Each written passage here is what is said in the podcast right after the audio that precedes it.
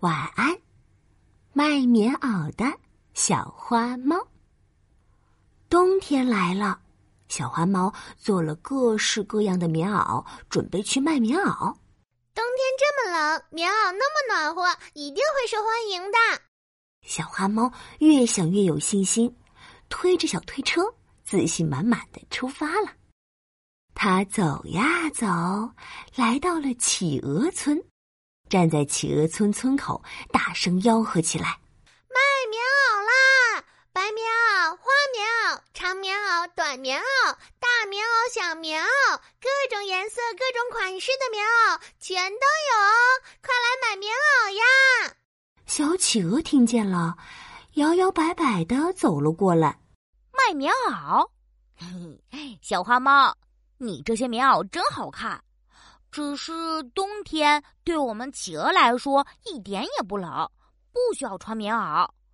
嗯，你还是到别的地方再看看吧。嗯，为什么呀？小花猫惊讶的瞪大了眼睛。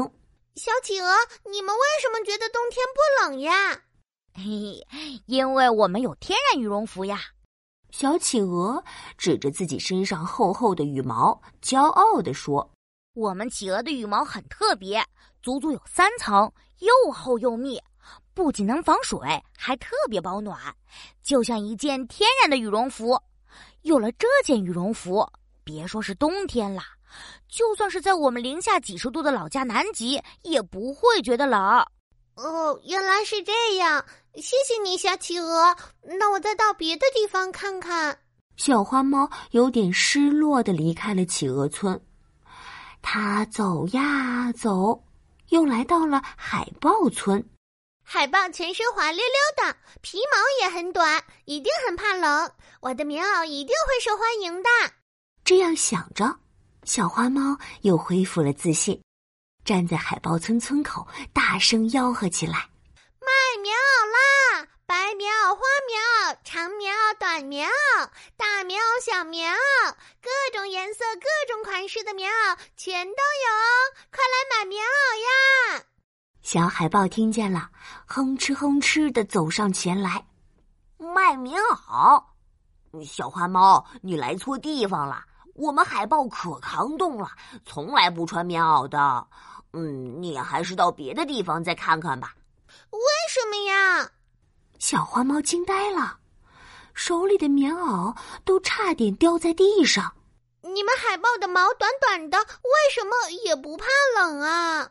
嘿嘿，虽然我们的毛短，但是它又厚又密，也很暖和呢。而且呀，我们海豹还有厚厚的脂肪哦。小海豹拍了拍自己肉嘟嘟的胸脯，神气地说。这些脂肪可以隔热和保暖，还能为我们提供能量。有了这些脂肪，我们就算趴在冰面上也不会冷的。原来是这样，嗯，谢谢你，小海豹。那我再到别的地方看看。小花猫垂头丧气的离开了海豹村。它走呀走，太阳快要下山了。小花猫看着小推车上一件也没卖出去的棉袄，愁的小猫尾巴都要耷拉下来了。唉，太阳都要下山了，可我一件棉袄也没卖出去，这可怎么办呀？难道就没有需要买棉袄的小动物了吗？哎，小花猫，你是来卖棉袄的吗？哎呀，你来的正好，我们火烈鸟正需要买棉袄呢。就在这时，一个陌生的身影突然走了过来，是游客火烈鸟。原来，小花猫不知不觉就走到了森林度假村。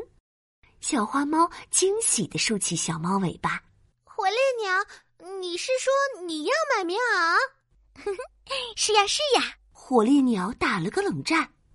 两眼放光的看着小推车上各式各样的棉袄。哇，我们火烈鸟的老家在温带和热带，我们习惯了温暖的气候，来这里旅游可怕冷了。你这些棉袄一看就很暖和，给我来一件。还有我，我们河马也怕冷，我们也要买棉袄。哎呀，太冷了，我们非洲象也要买棉袄。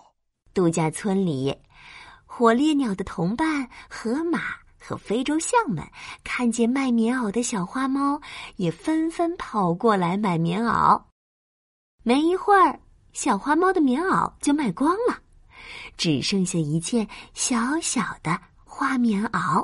嘿嘿，太好了，还剩下一件花棉袄，我就自己穿吧。最后。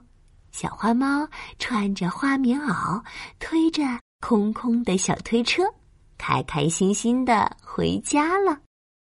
晚安，卖棉袄的小花猫。晚安，亲爱的小宝贝。